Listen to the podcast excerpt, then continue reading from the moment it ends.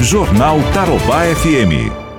Uma tragédia foi registrada semana passada no Paranazão, eh, na fronteira do Brasil com o Paraguai. Uma canoa com oito, doze pessoas, enfim, estava fazendo a travessia. Canoa virou, quatro pessoas eh, desapareceram nas águas do Paranazão. Três me parece que já foram encontradas. Jean Pereto, bom dia. Bom dia, Ivan, e a todos que acompanham o jornal Tarobá FM. Estamos trazendo atualizações com relação ao naufrágio do barco de paraguaios que atravessava o Rio Paraná na última segunda-feira, dia 4. Pescadores encontraram o corpo do terceiro paraguaio desaparecido no rio.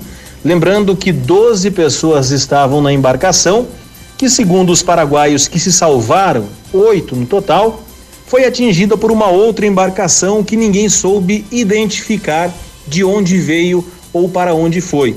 Quatro pessoas estavam desaparecidas, sendo que a primeira foi localizada na sexta-feira, a segunda, um jovem de 19 anos, localizado então ainda no domingo, e o terceiro, outro jovem de 21 anos, foi localizado na segunda-feira, ontem, portanto.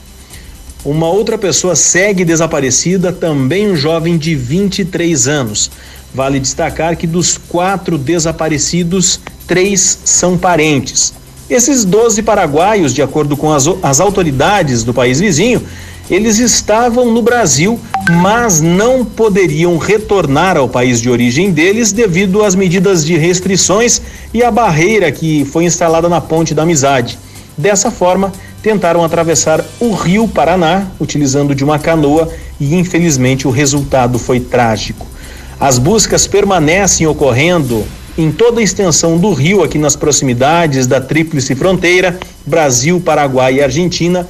Por hora não temos novidades, mas claro, qualquer informação que chegue a respeito deste terceiro corpo que ainda não foi encontrado, traremos para você que acompanha o jornal Tarobá FM.